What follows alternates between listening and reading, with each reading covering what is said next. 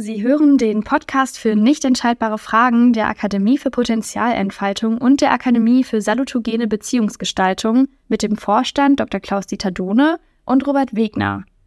Beide beleuchten in unterhaltsamer, aber auch tiefgründiger Art Phänomene der Potenzialentfaltung in sozialen Systemen wie Arbeit, Familie, Freundschaften, Beziehungen und Gemeinschaften jeder Art. Die sogenannten nicht entscheidbaren Fragen also zum Beispiel, wie lebe ich eigentlich ein Leben richtig, machen uns Menschen das Leben oft sehr schwer, weil es für sie keine eindeutig richtige Antwort gibt. Es gibt dafür kein Maß oder Kriterium, welches uns beim Einigen und Bewerten helfen könnte, was nun richtig oder falsch ist. Das bringt natürlich jede Menge Energie, Dynamik und auch sozialen Zündstoff in unsere Beziehungen und Gemeinschaften. Aber hören Sie einfach selbst. Hallo Robert, willkommen zu unserem äh, Podcast zu einer weiteren Folge. Ich begrüße dich in Mainz, nehme ich an. Mhm. Genau, hallo KD. Okay, und ja, hallo. Dann wollen wir mal starten, mal sehen, was sich heute so in unserem gemeinsamen assoziativen Tun ergibt. Abgesprochen ist nichts und wir werden wieder der Selbstorganisation Rechnung tragen. Genau, wobei aus Transparenzgründen wir ja doch zumindest mal zwei, drei Ankerpunkte aufgegriffen haben, nämlich ähm, dass wir ja auch die Rückmeldung, die wir bekommen, einfach mal einbinden möchten, um einfach auch den Interaktionsgrad ähm, zu erhöhen und natürlich auch die Rückmeldung hier entsprechend zu würdigen. Ich würde vielleicht mal mit der ersten anfangen, die ich bekommen habe. Das eine war nämlich ähm, auf LinkedIn ein Beitrag, da ging es darum, was sagen eigentlich Organisationsberater, Organisationsentwickler und Organisationsdesigner, wenn sie in eine Situation kommen, wo das Problem und auch die Lösung ist. Und da war die mhm. Frage, ne, wer hat recht? Und ich schrieb dann drunter, äh, aufgrund der vorliegenden Informationen kann ich das nicht beurteilen. Und dann kommentierte eben vermutlich eine Hörerin unseres Podcasts, ähm, das könnte ja auch eben eine dieser nicht entscheidbaren Fragen sein, wer denn von Organisationsberatern, Organisationsentwicklern und Organisationsdesignern recht hat. Ähm, mhm. Ist die Frage, ob das im Laufe der, des heutigen Termins Raum findet. Ich glaube, an der Antwort, es kommt drauf an, wird sich nicht viel ändern. Also schauen wir vielleicht mal, was sonst noch für, für Themen hochkommen. Ja. Ja, okay, aber dann äh, können wir doch mit den Feedbacks und Rückmeldungen anfangen. Dann äh, fang du doch mal an. Du hast ja, glaube ich, äh, etwas Ausführlicheres bekommen. Genau. Ähm, das, das kam am Ende des Tages auch über dich zustande, weil ähm, mich hat eine Dame angeschrieben, die dich auf dem Kongress Mentale Stärken erlebt hat. Und sie war da anscheinend so angetan von dir, dass sie dann nach dem Podcast geschaut hat und sich dann schon alle Folgen angehört hat. Und ähm, ich gehe davon aus, dass sie es gut fand, sonst hätte sie vermutlich nicht alle, alle Folgen angehört. Und ähm, ich hatte anscheinend irgendwann mal gesagt, dass ich bei meinen persönlichen Weiterbildungen einen hohen Anspruch dran, dran anlege. Und da war sie einfach neugierig ähm, und hat eben dann nochmal konkrete Empfehlungen erbeten. Und ähm, die habe ich ihr dann geschickt und jetzt ist sie ganz entspannt ähm, ganz entspannt hoffentlich auch, aber im besten Fall auch ganz gespannt, was jetzt die weiteren Folgen von uns bringen. Ah ja, gut. Ja, hat sie sonst noch was zur Tagung gesagt? Hat sie da noch was zu gesagt? Zur Tagung. Ich, ich, ich kann das parallel nochmal nachlesen. Ähm, aber ich, ich vermute, sie wird begeistert gewesen sein. Sonst hätte sie, glaube ich, nicht nach dem Podcast geschaut. Also da, KD, solltest du vielleicht weiter auf Tagungen gehen und, und die Zuhörerinnen und Zuhörer begeistern. Das kommt anscheinend auch unserem Podcast entsprechend zugute. Ja, schön zu hören, dass das dann doch Früchte trägt, was wir hier so machen. Und äh, ja, äh, bei mir gab es auch einiges Feedback, insbesondere zu der Veranstaltung in Würzburg, Tagung Mentales Stärken. Und ja, parallel ist mir natürlich als sehr tagungserfahrener Mensch aufgefallen, wie so die Atmosphäre ist, wie so die Referentinnen und Referenten selbst agieren, was für Themen finden Zulauf, äh, wie produziert man sich äh, vorne oder auf der Bühne äh, von man emotionalisiert, man spricht allgemeine Weisheiten aus, die emotional, äh, denen emotional jeder innerlich halt zustimmen kann. Also ich sage immer gern so die Rattenfänger von Hamel Musik spielen, wo alle irgendwie mitgehen, dann ist man erfolgreich. Oder äh, wo, wo erlauben sich auch äh, Menschen Inhalte und Themen anzubieten, auch von der Form der Darstellung her, die dann eben nicht dieses klassische Erfolgsmodell bedienen. Ja, und das, äh, das war für mich sehr schön nochmal zu sehen. Oder auch wie äh, gibt es auf so einer Tagung Wettbewerb und Konkurrenz unter den äh, Teilnehmenden vielleicht auch, aber unter den äh, halt Referenten, die sich da auch ja seit langer Zeit äh, kennen. Gewisse Menschen habe ich immer wieder auf diesen Tagungen äh, vorgefunden. Und ja, also das, da könnte ich durchaus auch einiges mal aus meiner Innenperspektive heraus zum Besten geben. Äh, auch auf die Gefahr, dass ich demnächst nicht mehr eingeladen werde. das klingt, ähm, das klingt sehr spannend. Ich überlege mich jetzt gerade, in welchem Umfang ich nachfrage. Nicht, dass ich auch noch dann mit dir ausgeladen werde. ähm, aber ich glaube, vielleicht, vielleicht macht es Sinn, damit anzufangen, was ja vielleicht ähm, deine persönlichen Highlights aus deiner Veranstaltung waren, weil du hattest das ja ähm, angekündigt und warst ja überrascht auch über den schon Zuspruch im Vorhinein. Ähm, wenn ich es richtig mhm. in Erinnerung habe, gab es ja auch interaktive Elemente, also jetzt auf Basis der Ausschreibung. Was hat dich ja vielleicht bei deinem eigenen Part überrascht, begeistert ähm, oder in irgendeiner Form bewegt?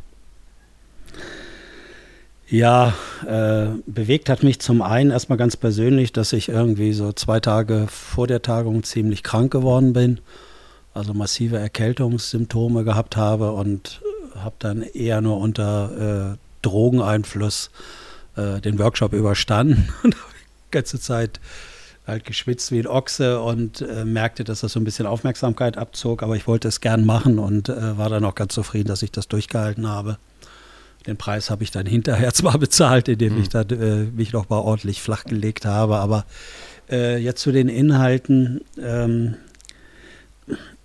ich hatte ja damals, äh, glaube ich, auch im Podcast angekündigt, dass ich mich dafür entschieden hatte, eine Ausschreibung äh, zu machen, die mich persönlich inspiriert oder wovon ich überzeugt war, dass das ein wichtiges Thema ist, unabhängig, ob ich viele Zuhörerinnen habe oder eben nicht. Und äh, das hat sich ja jetzt anders entwickelt.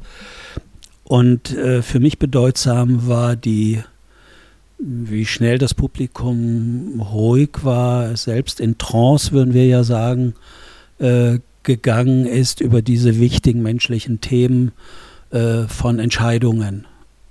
Also, dass das für uns Menschen ein sehr bestimmendes Merkmal geworden ist oder besser gesagt die Umgangsweisen damit, wie gehen wir mit diesen Themen bewusste Entscheidungen in unserem Leben fällen zu können, um. Und das, da hatte ich das Gefühl, das fiel sehr auf fruchtbaren Boden. Das hat viele sehr äh, nachdenklich gemacht. Und äh, ja, ansonsten, äh, hm. Ja, ach so, und dann noch zum Thema Entscheidung. Äh, du hast dir das ja nicht angeguckt, nehme ich an. Und äh, zum Ende wurde dann das Mikro rumgegeben im Saal und dann meldete sich ein Mann und äh, hat mich dann ja, versucht, so ein bisschen in die Lage zu bringen, dass ich mich bewertend äußere über das Verhalten von Beratern und Therapeutinnen während der Corona-Zeit, ob die nicht viel stärker hätten aufstehen müssen und den mündigen Bürger und Bürgerinnen verkörpern müssen und so weiter und so weiter. Und äh, ich bin dann der Frage der Gestalt ausgewichen, indem ich gesagt habe, äh, da kann ich mir kein Urteil drüber erlauben. Ich habe für mich schon größte Schwierigkeiten gehabt, irgendwie eine richtige, in Anführungsstrichen richtige Entscheidung zu finden oder zu fällen. Und äh, ich möchte mir nicht anmaßen, was jemand hätte mehr machen müssen oder was hätte jemand weniger machen müssen. So. Und dann ließ der aber nicht locker, wollte sich nicht abspeisen lassen, hat nochmal nachgelegt.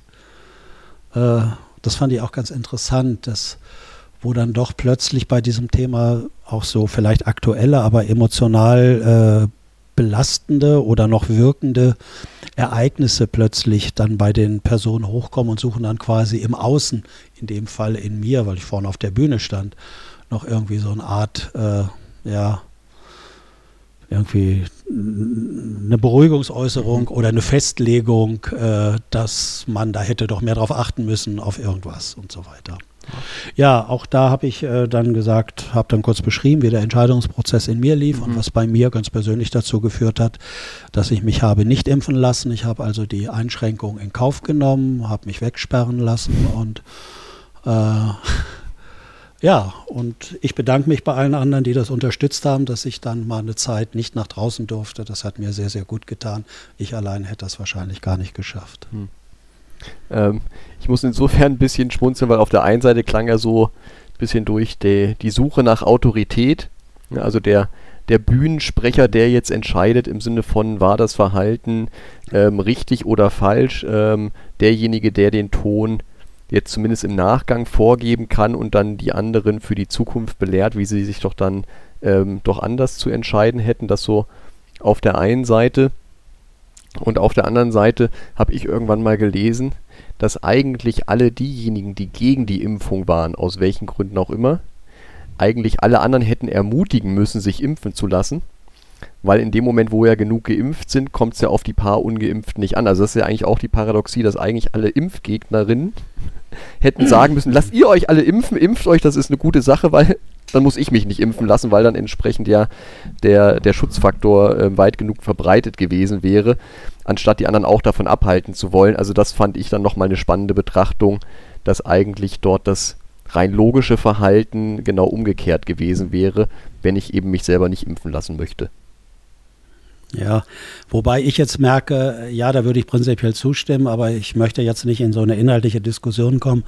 Äh, wenn es so gewesen wäre, wenn der Impfstoff das versprochen hätte, was du mhm. gerade formuliert hast, dann hätte ich das durchaus machen können. Aber wir wissen nun mittlerweile, dass der Impfstoff überhaupt nicht vor Übertragung geschützt hat. Und äh, von daher würde das jetzt für mich inhaltlich nicht äh, dazugehören. Nicht zählen, aber es ist auf jeden Fall zumindest ein Punkt, wo sich unterschiedliche ja, ja, Perspektiven weiß, drauf, drauf ja. aufwerfen lassen und wo am Ende des Tages, ähm, und das habe ich ja auch bei dir und bei deiner Antwort rausgehört, du ja auch sagst, es ist am Ende des Tages eine eigenverantwortliche Entscheidung und die, die Entscheidung hat eben Konsequenzen und mit diesen Konsequenzen muss ich dann leben. Ähm, und es ist ein Abwägungsprozess, den jede und jeder am Ende des Tages für sich selber entsprechend gestalten muss. Absolut, ja. Also ich fand aber sehr schön, was du gesagt hast. Du hast das nochmal sehr gut zusammengefasst. Da habe ich mich sehr drin wiedergefunden, eben in, dem, in der Äußerung, äh, quasi irgendwie, man wird zu so einer Autorität gemacht und kann jetzt ein Urteil fällen. Ihr hättet aber hier aufstehen müssen und die Hand erheben müssen und montags demonstrieren müssen und was weiß ich was alles. Äh, wie schnell aber in so einem Kontext auch die Verführung da ist, sich verleiten zu lassen, was dazu zu sagen. Mhm. Also die Bewertung zu hören, gerade ja in dem Bereich, wo ich vielleicht selbst äh, emotional noch berührt bin, was da alles passiert ist in dieser Zeit, ganz unabhängig von mir, mhm. persönlich auch andererseits und übergeordnet. Äh, da habe ich gedacht, also da fand ich, äh, dass ich für mich äh, trotz Erkältung relativ cool war, dass ich nicht äh, das gemacht habe, äh, was, glaube ich, vielen Menschen passiert. Man kriegt von anderen so eine kommunikative Einladung und dann bricht es sich plötzlich Bahn und dann haut man da raus und merkt gar nicht, was man alles für ein Unheil anrichtet mhm. letztendlich, wo man über andere halt urteilt. Und äh, von daher habe ich eher auch nochmal die Schwere der Entscheidung gewürdigt, auch die ich hatte. Mhm. Also, ich, also ich konnte das damals nicht abschätzen. Macht das Sinn, mich impfen zu lassen oder macht es keinen Sinn? Und äh, ich habe dann die Entscheidung ja auch danach gefällt, äh, also halt für mich eine nicht entscheidbare Frage quasi. Äh, als es dann anfing, wie die Kommunikation um das Thema Impfen lief. Von Seiten der Politik, da war ich halt absolut raus aus dem Spiel. Da hätten die mir noch so gute inhaltliche Argumente geben können. Äh, da bin ich halt, wie gesagt, von meinem Vater zu gut ausgebildet in Richtung Reaktanz. äh, da komme ich schon psychologisch ganz unabhängig von den inhaltlichen Fakten nicht mehr mit. also da weiß ich, da schädige ich mich lieber selbst, als dass ich da irgendjemand äh, äh, diesen, dieser Machtfolge, die er da versucht auszuüben. Mhm. Klingt, klingt auch sehr reif, bewusst in Reaktanz zu gehen. Absolut. Wobei bewusst, Absolut. bewusst ja schon, in dem Moment, wo du dich bewusst dafür entscheidest, dann sage ich, dann ist ja wieder in Ordnung, wenn es nicht einfach nur der blinde Automatismus war, der, die Reaktanz um der Reaktanz willen. Dann ist es ja, ja. Ähm, aus meiner Sicht zumindest ja legitim, sich auch bewusst da ähm, auch solchen vielleicht Automatismen auch hinzugeben. Ja, nun ist ja dabei aber die Frage, Robert, äh, es geht ja da, Reaktanz ist ja eher eine Form von Widerstand. Mhm. Und äh, das ist ja jetzt ein Fra äh, eine wichtige Frage. Gerade in unserer historischen Vergangenheit wurde ja viel über das Thema Widerstand diskutiert. Wir ehren gewisse Widerstandskämpfer, andere, die werden totgeschwiegen. Äh, äh ja, und äh, wann, wo ist das Maß, woran macht man etwas fest, woran kann man erahnen, dass das, was insgesamt läuft in, im, im System, nicht gut ist. Also mhm. woran kann man es merken und wo ist die Grenze, dass man sagt, jetzt reicht es mir. Jetzt zeige ich Flagge, jetzt stehe ich auf, jetzt äußere ich mich mutig, auch an Stellen, wo ich das vielleicht sonst nicht machen würde und so weiter. Das ist eine nicht entscheidbare Frage. genau, aber das äh, finde ich spannende Fragen, jedenfalls mhm. halt, halt für mich. Äh, und warum auch immer war das ein Thema, wo bei mir Anteile sich gemeldet haben, habe ich gedacht, nein, äh, ich folge nicht der Masse und ich weiß nicht, wie es dir geht. Äh, ich hatte jetzt in einem, so eine Mischung aus Freundes- und Kollegenkreis, äh, kam das Thema mal abends beim Essen auf plötzlich, ein bisschen Wein getrunken. Und äh, da bildete sich das sozusagen auch nochmal ab. Also was mir da nochmal aufgefallen ist, dass äh, wie viele Menschen jetzt, die sich, ich sage mal, für die Impfung entschieden haben äh, und die Information, die man jetzt weiß, würde man sagen, ja, das war alles, glaube ich, nicht so wie äh, damals vorgestellt. Äh, ganz schlecht dahin gucken können, also auf eine, ich nenne das mal in Anführungsstrichen, Fehlentscheidung, dass man das eher wegschweigt oder eher in so einen Angriffsmodus mhm. geht aber dass man nicht vielleicht mit dem Thema in Berührung kommt, egal ob das jetzt so war oder ist, aber dieses Gefühl, kann ich es aushalten, dass ich mich früher in einer entscheidenden Situation falsch entschieden habe? Also, ich glaube, die Frage ist. Ganz ja, allgemein vom Inhalt. Ja, ja. Ich glaube, die, die zentrale Frage ist ja, also eine, die ich mir stelle, ist, ähm, ne, entscheide ich mich, habe ich mich da falsch entschieden oder habe ich mich eben bestmöglich entschieden aufgrund der vorliegenden Information? Ähm, also vielleicht nochmal kurz der Punkt zum Reaktanz. Ich habe ja nichts gegen Widerstand. Ich meine, du weißt ja, dass ich auch meinen eigenen Kopf habe. Die Geschichten, die wir ja zusammen da verlebt haben vor vielen, vielen Jahren, bringe ich ja auch immer so als Fallgeschichten in, in den Einzelcoachings, wo ich erzähle ähm, ne, von, dem, von dem Konflikt Rolle und Mensch, wo du mich ja auch mal ordentlich zusammengefalten hast. Wir haben es ja an anderer Stelle schon mal adressiert.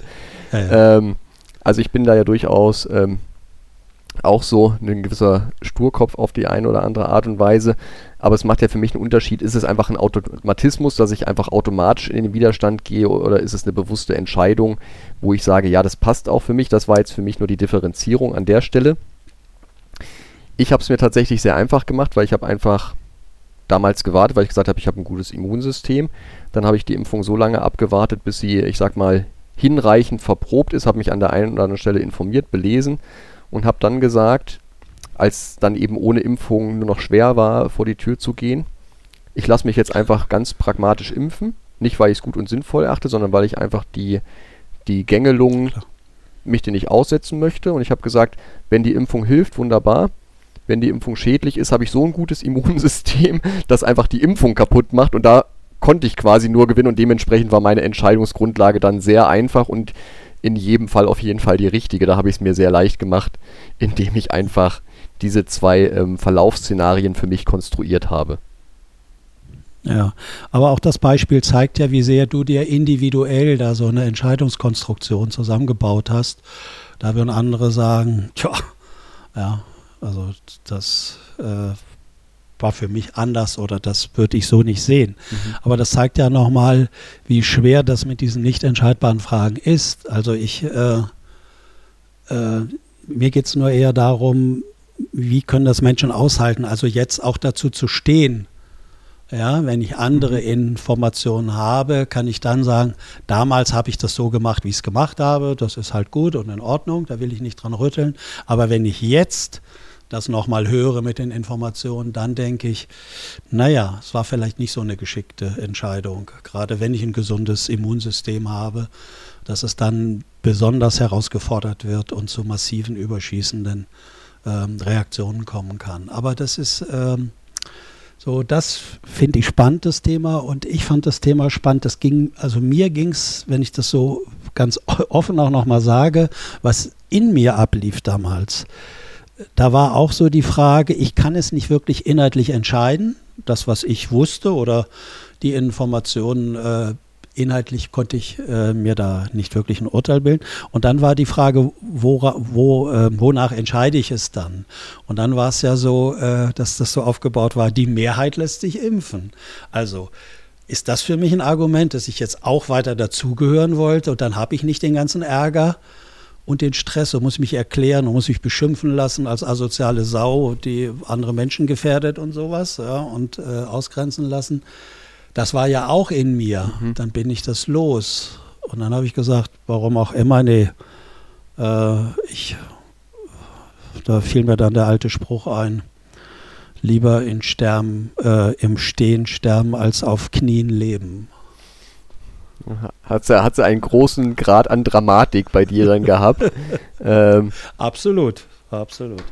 Ja, also ich glaube, das ist ja ohnehin, ich sag mal, ein Thema, was wir auch schon an der einen oder anderen Stelle hatten diese, ähm, ich möchte fast sagen, Empörungsgesellschaft und wo ähm, der Gegenüber für alles Mögliche verantwortlich gemacht wird, wo der Gegenüber sich komplett konform verhalten muss, weil in dem Moment, wo er oder sie auch nur einen Hauch davon abweicht, ist es dann ja selbstwertbedrohlich oder dergleichen und stellt alles dann möglicherweise in Frage. Ähm, also ich bin da mittlerweile ja ähm, ziemlich rigoros. Wir hatten ja auch vorhin ganz kurz drüber gesprochen, dass du dir ja auch mittlerweile immer weniger sagen lässt oder einfach da deine Meinung einfach schon sehr, sehr klar für dich hast. Wo ich mir denke, ähm, Leute können ja wegen mir alle möglichen Sachen denken und machen und tun, solange sie jetzt ganz salopp gesagt mir damit nicht auf die Eier gehen. Ne? Also wenn es genau. halt einfach genau. ist im Sinne von, ne, du hast deinen Tanzbereich, ich habe meinen Tanzbereich, das lassen wir auch erstmal jedem so und dann können wir gucken, wo haben wir gemeinsame Berührungspunkte und wo haben wir Gemeinsamkeiten, wo ent entwickeln wir vielleicht auch Gemeinsamkeiten und wo können wir uns aber auch in der Unterschiedlichkeit sein lassen. Dann sind wir ja eigentlich so bei dem, ich möchte was sagen, Idealzustand von der Balance zwischen in Beziehung sein und autonom jeder für sich sein, wenn dieser Aushandlungsprozess letztendlich von beiden oder wenn wir noch mehr Leuten haben, von entsprechend allen Beteiligten aktiv gestaltet wird. Hm, genau. Ich stimme dir völlig zu. Ich stimme dir zu. Und trotzdem ist es, glaube ich, für Menschen, um nochmal auf die Tagung zurückzukommen, eine spannende Frage. Ich nehme was mal weg von diesem aufgeladenen Impfen. Nehmen wir es mal auf irgendeine wichtige Entscheidung, die nach unserer Definition eine nicht entscheidbare wäre. Und das merke ich ja auch. Ich habe natürlich, wenn ich, wenn ich jetzt rückblickend schaue, würde ich sagen, dann habe ich natürlich Fehlentscheidungen halt auch gemacht, wo sich im Nachhinein herausgestellt hat, das war eine falsche Entscheidung oder es war keine günstige mhm. Entscheidung, sagen wir es mal so. So, und dann kann ich mich natürlich selbst kasteien und kann mich selbst strafen und aburteilen, dass ich da einen Fehler gemacht habe. Das meine ich nicht. Aber diese Fähigkeit, äh, dann dazu zu stehen und zu sagen, ja, nach heutigen Kriterien war das falsch. Und da erlebe ich Menschen sehr unterschiedlich dass die dann, wie du sagst, mit in Angriffmodus gehen oder anders argumentieren, also diese Entscheidung in jedem Fall immer weiter noch verteidigen, obwohl sie selbst innerlich wissen, naja, komm, ja, das war nicht so günstig. ne? und, und das ist ein Effekt, den ich jetzt mit dieser Frage auf der Tagung auch vermeiden wollte. Das heißt, es ist eigentlich eine Einladungskommunikation jetzt, ob ich Autorität da bin oder nicht, aber jemand zu fragen, der legt sich fest. Der sagt, ja, das ist ganz klar, die hätten mehr machen müssen. So, und damit lädst du natürlich, führst du das Spiel, ich sag mal, der Spaltung oder der Ambivalenzregulierung fort. Ich wollte sagen, da wäre gleich der Nächste aufgestanden, ne? so reaktant genau, wie du. Genau.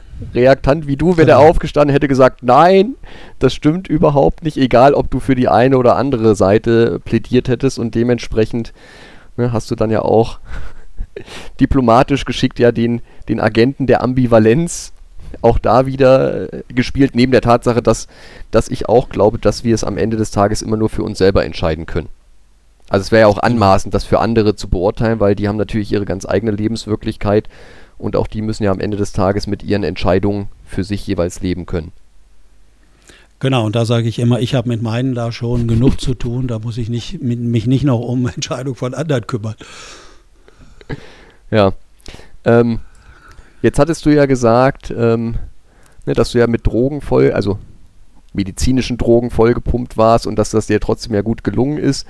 Ähm, das heißt, also augenscheinlich, ich meine, ich habe zumindest ja eine Nachricht bekommen, also mindestens eine Person fand es gut und hat ja gesagt, ne, sie hat aufgrund dessen unsere Podcasts angehört. Es gab vermutlich auch noch zwei, drei mehr oder vielleicht sehr viele mehr, ähm, wo ich mich einerseits gefragt habe, naja, wie gut muss es erst sein, wenn du dann ja eigentlich wirklich fit dort deine Präsentation mhm. hältst und daran anknüpfend ähm, auf deine Aussage vorhin, naja, wenn du noch die ein oder andere Anekdote erzählst, dann wirst du nächstes Jahr möglicherweise nicht mehr eingeladen. Deswegen, das mache ich jetzt einfach mal als Spannungsfeld auf, ob du jetzt noch vielleicht noch Sachen erzählen möchtest oder erzählst, wo du sagst, hm, die könnten vielleicht dem einen oder anderen sauer aufstoßen oder ob du sagst, nee, wir lassen das Thema und gehen woanders hin. Also ich fühle mich da ja ziemlich frei, äh, was die anderen dann von mir halten und da, ob ich eingeladen werde. Aber ähm, ich, ich habe das aus dem Grunde gesagt, weil die Frage ist, so eine Tagung in einem gewissen Fokus, das kommt ja ganz klar aus diesen Hyp, ähm, systemisch-hypnotischen äh, Rahmen heraus. Der Tagungsorganisateur Organisator, war früher lange Zeit Vorsitzender der Milton Erickson Gesellschaft, der Internationalen äh, Gesellschaft für Hypnose und so weiter und so weiter. Also das ist der ganze Kontext und äh, ich war da ja auch früher bei der Milton Erickson Gesellschaft Ausbilder oder halt immer noch. Und ähm, so, und jetzt die Frage, äh, es entwickelt sich eine, ein Rahmen, wo alle beseelt sind, sage ich mal, beseelt über diese Art, dass wir doch eine Möglichkeit haben, über hypnotische Trance, nenne ich das mal jetzt ganz einfach, also über eine Methodik, ist ja auch erstmal nur eine Methodik, äh, für eine Veränderung im Erleben eines Menschen zu sorgen.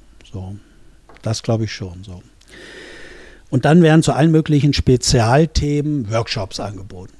Ja, wie komme ich äh, als Leistungssportler immer gleich in meine optimale Haltung, um Höchstleistung zu produzieren und so weiter. Oder Umgang mit Symptomen, Störungen, Probleme, ne, mit Selbstunsicherheiten. So. Und dass man dann, und das ist auch die Frage, kann man was anderes anbieten? Also biete ich jetzt was an, ich habe jetzt auch eine Methode, ja, und da kommen die zu mir und dann erkläre ich denen auf einer Metaebene äh, als so eine Art äh, Dozent oder Meister, wie das Handwerk jetzt ist. Und da macht man zuerst das, dann macht man das, dann macht man das und dann ist, äh, und dann ist es fertig. Und dann sind die Leute glücklich, nenne ich das mal so. Und diese Idee, die wabert in ganz vielen äh, Ausschreibungen auch und in den Angeboten mit. Das heißt, das sagt vielleicht niemand so wirklich, obwohl doch einige gibt es dabei, das sind so Rampensäue, die sagen das auch so. Ich mache, ich leiste, ich bringe und so weiter. Ja? So, und das äh, löst in mir natürlich schon immer, wenn ich das allein höre, äh, gewisse, äh, ja, irgendwie so eine Art suffisantes in mich hineinschmunzeln aus. Viel Erfolg. Also für marktschreierische äh, Aufmerksamkeit ist das bestimmt gut. Da fallen, glaube ich, auch viele Leute drauf ein oder es äh, füllt auch eine Sehnsucht, so was Klares zu haben, dass das geht. Und auch darüber habe ich, glaube ich, ansatzweise im, im, Workshop gesprochen. Also jetzt nicht so ausführlich, wie ich es auf der Tagung erlebt habe, aber mit diesen klaren Methodiken, ich komme von da nach da. Und da habe ich gedacht, ja, was ich natürlich selbst auch mache. Es ist für mich relativ leicht und du wirst mir zustimmen, Robert, dass es ganz viele kleine Methoden gibt, wie man aus einem ungünstigen Erlebniszustand in einen anderen kommt. Wenn man, wenn es einem gerade ein bisschen schwerer ist mal oder melancholischer, man so ein paar äh, Negativ-Emotionen äh, hat in sich. Da kann man mal, manchmal passiert das da durch Zufall, ne? also wie bei mir vor ein paar Tagen, da rief plötzlich ein ein Freund aus der Schweiz an und allein wie der mit mir gesprochen hat, war meine Stimmung danach anders. Alles war leichter, ich konnte positiv an meine Arbeit gehen, ja, so. Mhm. Das ist einfach so passiert. So, und jetzt wird das auf den Tagungen aber als so eine besondere Methodik verkauft. Ja, und äh, ich sage da manchmal, bei mir reicht manchmal schon ein Stück Schokolade. So, aber das wird dargestellt, da werden dann äh, Lieder eingespielt von Schwere und Weichheit und was weiß ich. Und da muss man das so machen und so machen und so machen. Das finde ich interessant, dieses scheinbar Bedürfnis.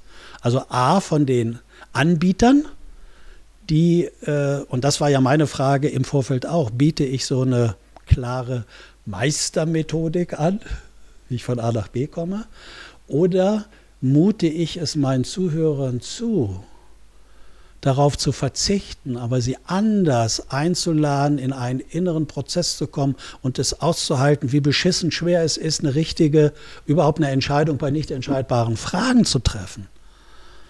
Entsteht darüber nicht alleine in dem Innehalten nicht eine Lösung anzubieten? Und da habe ich gedacht, äh, wie gesagt, das ist das, wo ich dann so ein bisschen denke, man verstößt so gegen dieses äh, in der Blase auf der Tagung, ne, wie man so sein muss und was man sagen darf, dass man dazugehört.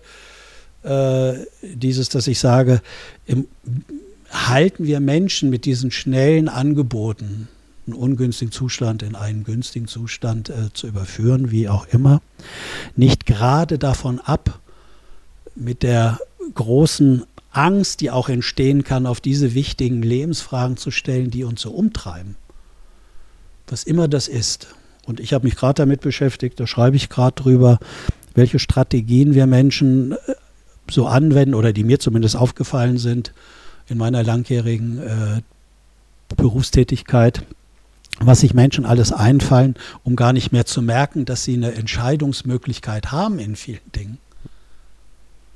Das finde ich eher spannend so. Und das, wenn man das zulässt, das habe ich gedacht, dann berührt es die Menschen, aber ich biete ihnen nicht auch eine Art Medikament an und sage, ach, da brauchst du nicht hingucken. Guck mal, wir machen hier schnell irgendwie eine Methode und dann ist es so und dann fühlst du es so und dann geht das erstmal wieder für ein paar Stunden oder für zwei Tage. Aber das eigentlich, Entschuldigung, das eigentliche Thema, das es ist, was passiert in uns, wenn wir wirklich zulassen, wie viel Entscheidungsmacht wir eigentlich für uns haben auf unser Leben. Und ist es nicht wirklich, also gar nicht ohne, ohne da abfällig äh, zu werden, kann man das immer aushalten? Oder sind es nicht gute, ach, ich will das eigentlich gar nicht so genau wissen, es läuft halt so, wie es läuft und da stehe ich halt auf und dann gehe ich halt zur Arbeit, da zur Bahn oder so, dann gehe ich abends noch dahin und dahin. Ja, und dann ist es gut. Ja, so. Das war zumindest für mich spannend und ich habe mein eigenes Verhalten, was ich früher dann so hatte oder was ich selbst für Angebote äh, gemacht habe, nochmal hinterfragt und ähm, oder beispielsweise, dass ich erlebt habe in manchen Workshops oder die auch davon gesprochen haben dann im äh, halt Referenten äh, Kantine oder wie ich das da nennen soll, also wo, wo es dann umsonst Essen gab für diejenigen, die da Angebote gemacht haben. Ähm, das aus meiner Sicht häufig Intensität im Erleben in solchen Workshops, in so einer Arbeit mit Wirksamkeit also äh, verwechselt wird geradezu. War für mich auch nochmal eine spannende Erfahrung. Also da, wo viel geschrien wird, geheult wird, äh, irgendwie eine ganz dolle Intensität erzeugt wird, was man ja auch relativ leicht machen kann äh, mit gewissen, ja, das ist so, du lachst äh, mit gewissen Methoden, dass man dann glaubt, das war's. Also das ist jetzt so wirkungsvoll und so könnte ich jetzt noch mehrere Phänomene beschreiben, äh, und alles dann unter diesem Credo, ja, wir sind eine Gemeinschaft, wir wissen, ja, so und passen auf, dass uns da keiner in diese gut schmeckende Suppe schmuckt, äh, spuckt, die wir da für uns so gefunden haben. Weiß nicht, kannst du das so ein bisschen nachempfinden oder löst das eher Widerstand bei dir aus? Nö, ich, ich, ich fühle mich da an vielen Punkten ähm, wieder tatsächlich. Ähm, ich hatte ja selber auch so diese, dieses Normthema, was du ja ansprichst, weil am Ende geht es immer ne, um, auch um Zugehörigkeit. Bin ich einer von der Gruppe? Darf ich weiter mitspielen? Ähm, ich meine, wir haben es ja hier bisher im Rahmen des Podcasts so ein bisschen geheim gehalten, weil wir auch gesagt haben, oder ja, ich glaube, wir, Schrägstrich ich, wir wollen ja die Leute nicht gleich verschrecken, weil es gab ja auch bei mir mit Ende 20 so diesen Zeitpunkt, als ich Tarotkarten für mich entdeckt habe, wo ich mir die Frage gestellt habe, na Robert, ne, darf man, darf man als Psychologe mit Tarotkarten arbeiten? Weil das ist ja kompletter Humbug, komplett unseriös und so weiter und so fort. Ähm, was sollen die Leute von dir denken, wenn du hingehst und sagst, ach, ich bringe jetzt mal Tarotkarten mit, haben sie Lust damit zu arbeiten? Und dann fand ich es sehr spannend, weil ich dann dieses Wörtchen Mann durch ich ausgetauscht habe und dann habe ich mich gefragt, okay Robert, ne, also darf ich mit Tarotkarten arbeiten? habe ich gesagt, ja, ich darf das schon, das dürfen vielleicht andere Psychologinnen und Psychologen nicht, aber ich, ich mache das. Und ähm, na, ich, ich biete das ja heute regelmäßig an, also wenn es inhaltlich aus meiner Sicht passt, in, in Einzelcoachings neben ganz vielen anderen Methoden. Und es gibt halt welche, die sagen, das ist irgendwie zu komisch, zu absurd, das ist nichts für mich. Die entscheiden sich dann halt ne, für irgendeine klassisch strategische Herangehensweise oder für irgendeine klassische Coaching-Methode. Aber was tatsächlich sehr spannend ist und was viele auch nicht glauben, ist, dass sich ungefähr 80% der Leute für diese Tarotkarten entscheiden. Ja, und, und da gibt es vielleicht auch manchmal noch welche, die dann sagen, hm, Tarotkarten, dann merke ich so die leichte Skepsis im Blick. Und dann sage ich, wissen Sie, wenn Sie ein Problem mit Tarotkarten haben, können wir auch von Bildkarten sprechen. Und dann nicken die Leute plötzlich und sagen, ja, arbeiten wir mit Bildkarten. Und ich denke mir immer so, ja, wir machen genau dasselbe, nur dass wir jetzt von Bildkarten statt von Tarotkarten sprechen. Mhm. Ähm, und hinterher sind die Leute dann häufig überrascht, was letztendlich alles darüber möglich ist, was, was sie selber für sich entdecken und explorieren und was ich dann auch manchmal in den Karten sehe, weil ich das dann auch anbiete, selber noch eine, eine Außenperspektive anzubieten. Und da fängt es, glaube ich, immer ganz spannend zu werden, sich tatsächlich auch auf diese eben ja nicht entscheidbaren Fragen einzulassen, weil das, über was wir hier sprechen, ist ja letztendlich schon, ich, ich nenne es mal ein Aushandlungsprozess zwischen den unterschiedlichen Perspektiven von den Sichtweisen, wo ja auch wir jeweils gefordert sind, gewisse Spannungen gegebenenfalls auszuhalten. Und für manche ist die Welt einfach nur schwarz oder weiß und ne, dann, dann sind Tarotkarten entweder super, weil mit Tarotkarten kann man alles lösen, oder Tarotkarten sind per se Humbug und damit arbeiten nur unseriöse Menschen, wo es ja auch schon schwierig wird, wenn ich mich dazwischen stelle und sage, es kommt drauf an. Ja, es gibt auch Leute, die arbeiten mit Tarotkarten, wo ich sage, das wäre jetzt nicht meins und da würde ich auch nicht hingehen. Und da letztendlich diesen Zwischenraum aufzumachen und diesen Zwischenraum auszuhalten und auch auszuhandeln und eben auch abzuwägen, das ist, glaube ich, eine große, große Herausforderung, gerade in der heutigen Zeit, wo ja ich sag mal, die unterschiedlichsten Sichtweisen und Perspektiven miteinander ko konkurrieren. Ja. Spannend. Ich habe gerade jetzt so beim Zuhören halt gedacht, was mir dazu einfällt. Also ich habe eine äh, geschätzte Kollegin, ich weiß nicht, ob die die in ihrer Arbeit einsetzt, aber die hat einen sehr äh, intensiven Zugang auch zu Tarotkarten und äh, auch zu den Dingen dieser anderen Welt im Vergleich zum rein konservativen wissenschaftlichen Kontext und zu den äh, Theorien und Methoden. Ich kann das noch gar nicht so formulieren, aber im Kopf ging mir durch, es ist eigentlich völlig egal, was du den Leuten anbietest. Das heißt, du legst ihnen irgendwas vor, von mir aus eine Tarotkarte. Ich könnte Ihnen jetzt eine hochkomplexe wissenschaftliche, neurobiologische Hypothese und Theorie erklären, warum da irgendwas der Fall ist oder warum wir das Sie so und so machen müssten. Und das ist für mich austauschbar. Die Frage ist ja, welche Bedeutung können die den Dingen geben? So, das ist für mich die entscheidende Frage. Und dann kommt natürlich, wenn sie die Bedeutung dafür gegeben haben, kommt eine Bewertungsdimension dazu. So. Und, aber eigentlich ist, ist es nur ein Angebot im Außen. Aus meiner Sicht ist es austauschbar. Die einen sprechen vielleicht eher auf so was Akademisches an, was immer das dann ist. Ja, so wie die VT oder sowas, die sich da ja als rein äh, wissenschaftliche Psychomethode da irgendwie im Markt versucht hat oder auch, glaube ich, ganz gut zumindest äh, etabliert hat.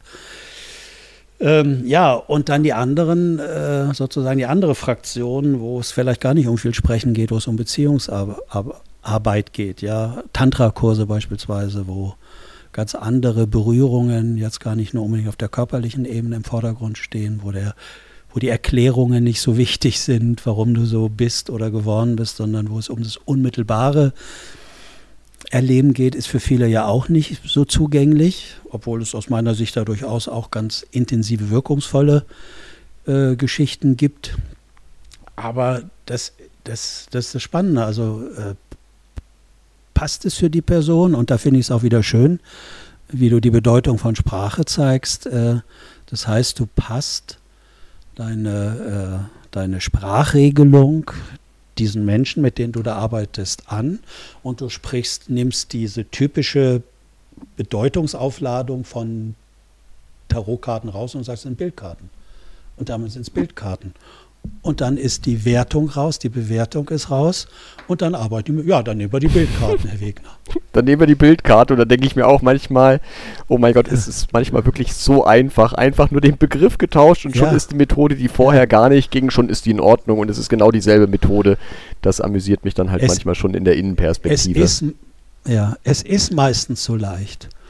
Deswegen ist ein gutes Wording, eine gute Ausdrucksweise, die es den anderen leicht macht, etwas äh, halt anzunehmen, ist, glaube ich, unheimlich hilfreich. Also wenn man darauf besteht, nein, Tarotkarten sind hilfreich und gut, das sage ich Ihnen jetzt nochmal.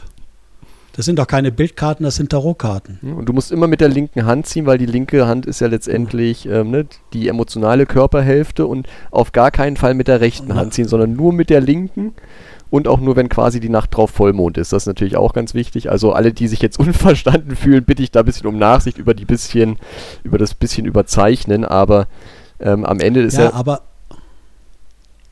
aber es ist genau das Gleiche, wenn ich jetzt in einem sogenannten äh, wissenschaftlich anerkannten Hypnosekurs wäre, der Milton Erickson Gesellschaft sieht es genau auch so aus.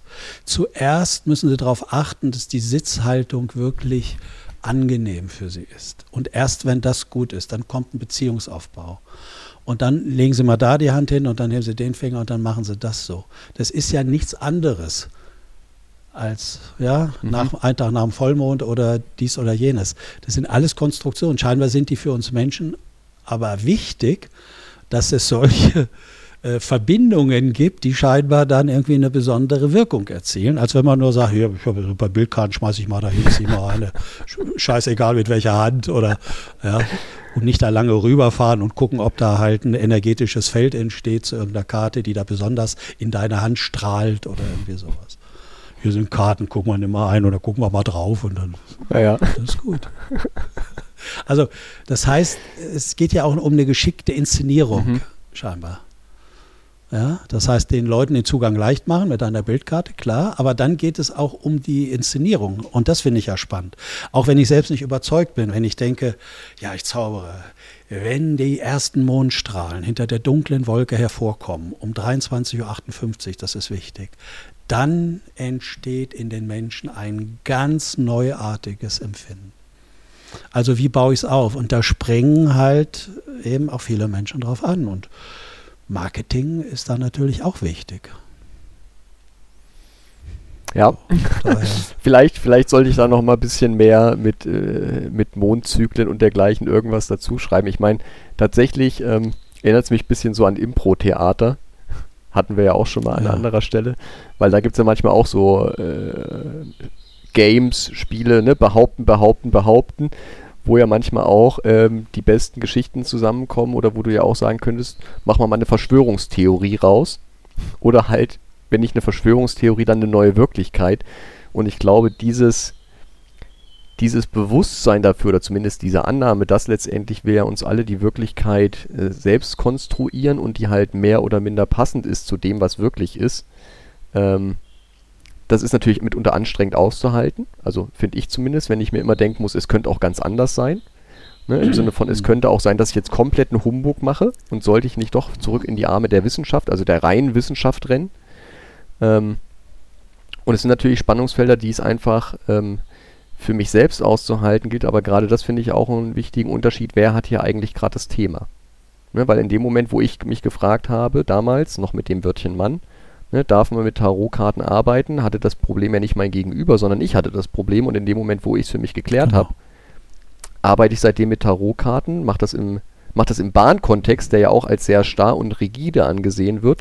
Habe da schon im Intranet einen Artikel drüber veröffentlicht, wo es auch heiß herging, erwartbarerweise, obwohl ich das sprachlich so präzise wie möglich habe versucht darzustellen.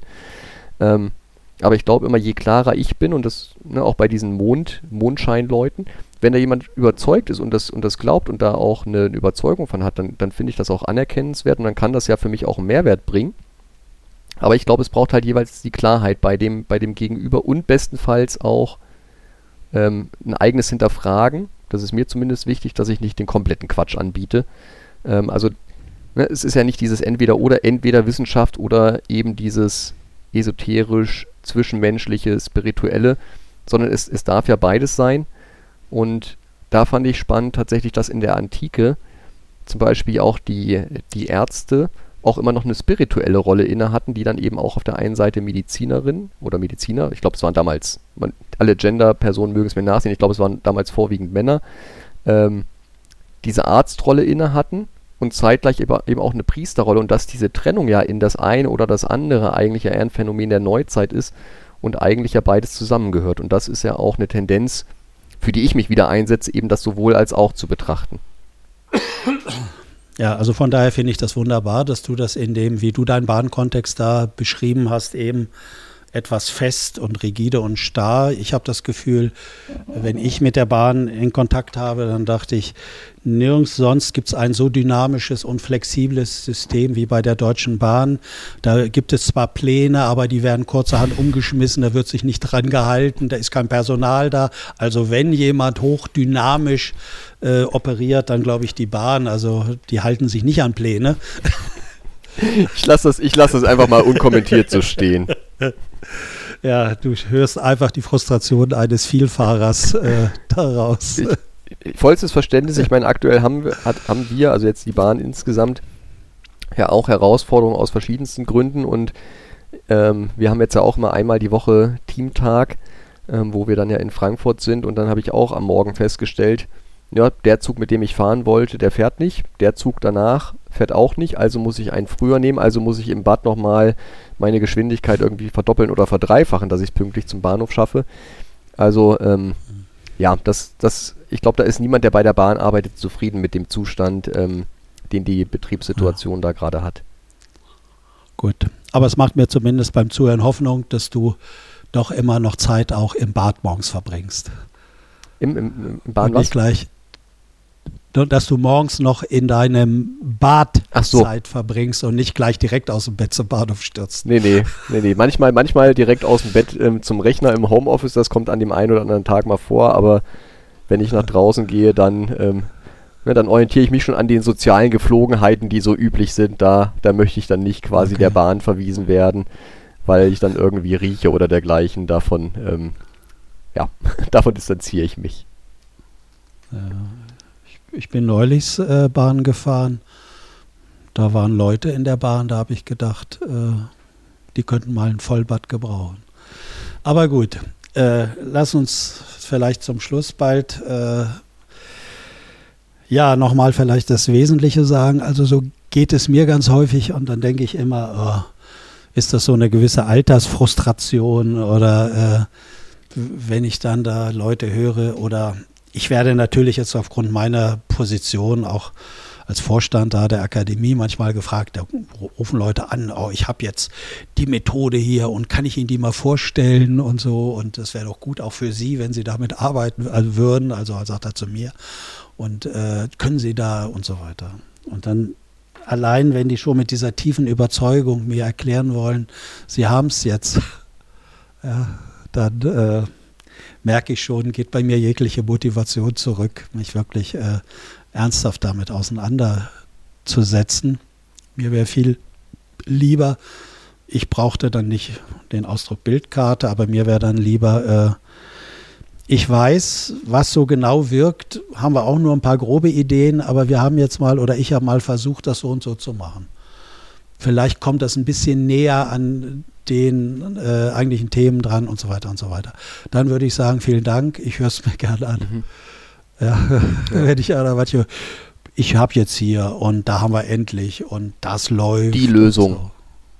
Die Lösung, genau. Also das liegt, An, liegt vielleicht auch einfach daran, dass bisher die falschen Leute bei dir waren, KD. Also mit den Tarotkarten kannst du wirklich jedes Problem lösen, aber nur wenn du damit so arbeitest wie ich. Wobei dann glaube ich, dann stimmt das so wie, sogar wieder fast so halb, weil ich damit ja sehr undogmatisch arbeite.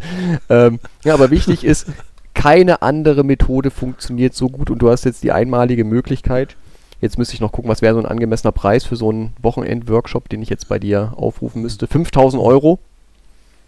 Ja, das käme hin. für günstige, für günstige 5000 Euro, jetzt aber nur noch dieses Jahr 2023 hast du die Möglichkeit, da einmalig die Schulung ähm, wahrzunehmen. Und dann gibt es natürlich auch noch ganz viele äh, Kartendecks und Packages, auch zum, zum günstigen Preis.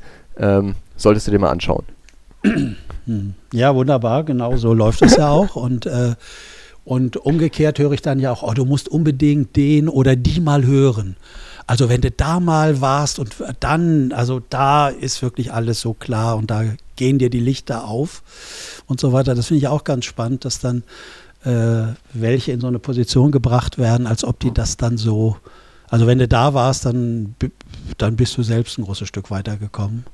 Und nur wenn du da warst, dann hat es das wirklich gebracht. Das finde ich immer wieder spannend. Und, und ich finde es, ja, immer wieder diesen Effekt, es hat, sagt nur was über die Leute selbst aus. Welche Bedeutung geben die? Und wenn ich dann so Leute höre, ich finde das ja auch schön, wenn die mir, die sind begeistert, die strahlen was aus, wenn sie da von wunderbaren Erfahrungen sagen, dass, ja, es hat gut für dich gepasst, du hast es gut für dich aufgeladen mit Bedeutung. Aber ob mir das so geht, weiß ich nicht. Ich lade immer nur Robert Wegners Tarotkarten mit Bedeutung auf und ich würde wirklich auch empfehlen, wer sich überhaupt mit diesem Thema beschäftigt, der sollte sich unbedingt mit Robert Wegner in Verbindung setzen. Ja, lassen wir mal so, lassen okay. wir mal so stehen. Ähm, ja. Ein Gedanken, ein Gedanken hatte ich gerade noch. Vielleicht vielleicht mal so etwas, was, was mich begeistert hat. Wir waren ja gerade so beim Thema Begeisterung und ohne jetzt zu sagen, dass, dass äh, alle davon begeistert sein müssen, aber ich habe letztens mal wieder einen TED-Talk geguckt. Das sind ja immer so Leute, die dann auch auf der Bühne stehen, Sachen erzählen, die dann häufig zu Begeisterungsstürmen führen und mhm.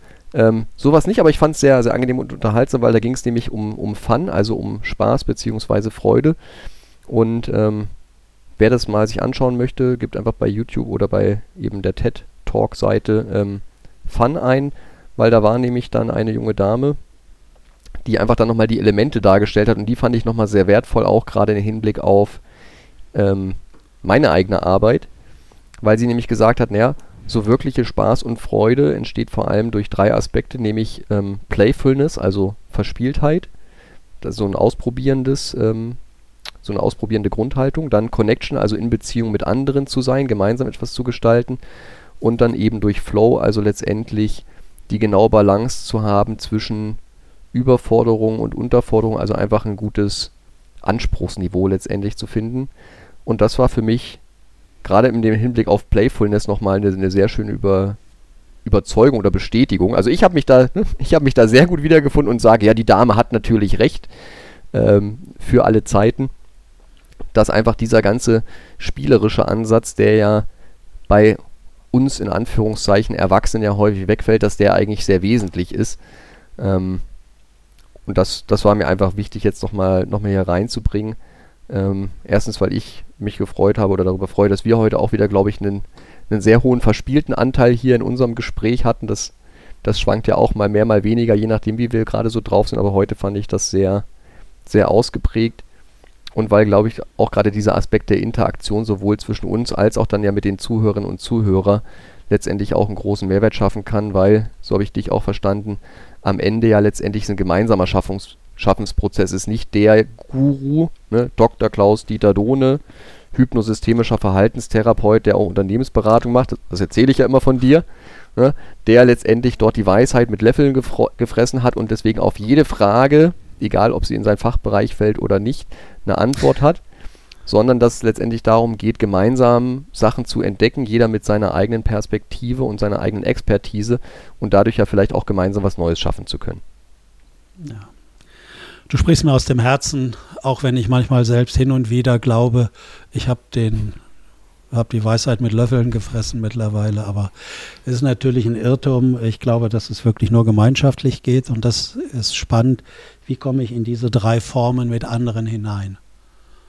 Und da könnte ein bisschen mehr Aufmerksamkeit liegen und dann entstehen auch neue, schöne, assoziative, kreative Prozesse, so wie ich das heute mit dir erlebt und empfunden habe. Robert, vielen Dank und ich freue mich auf den nächsten Podcast. Bis dahin, KD.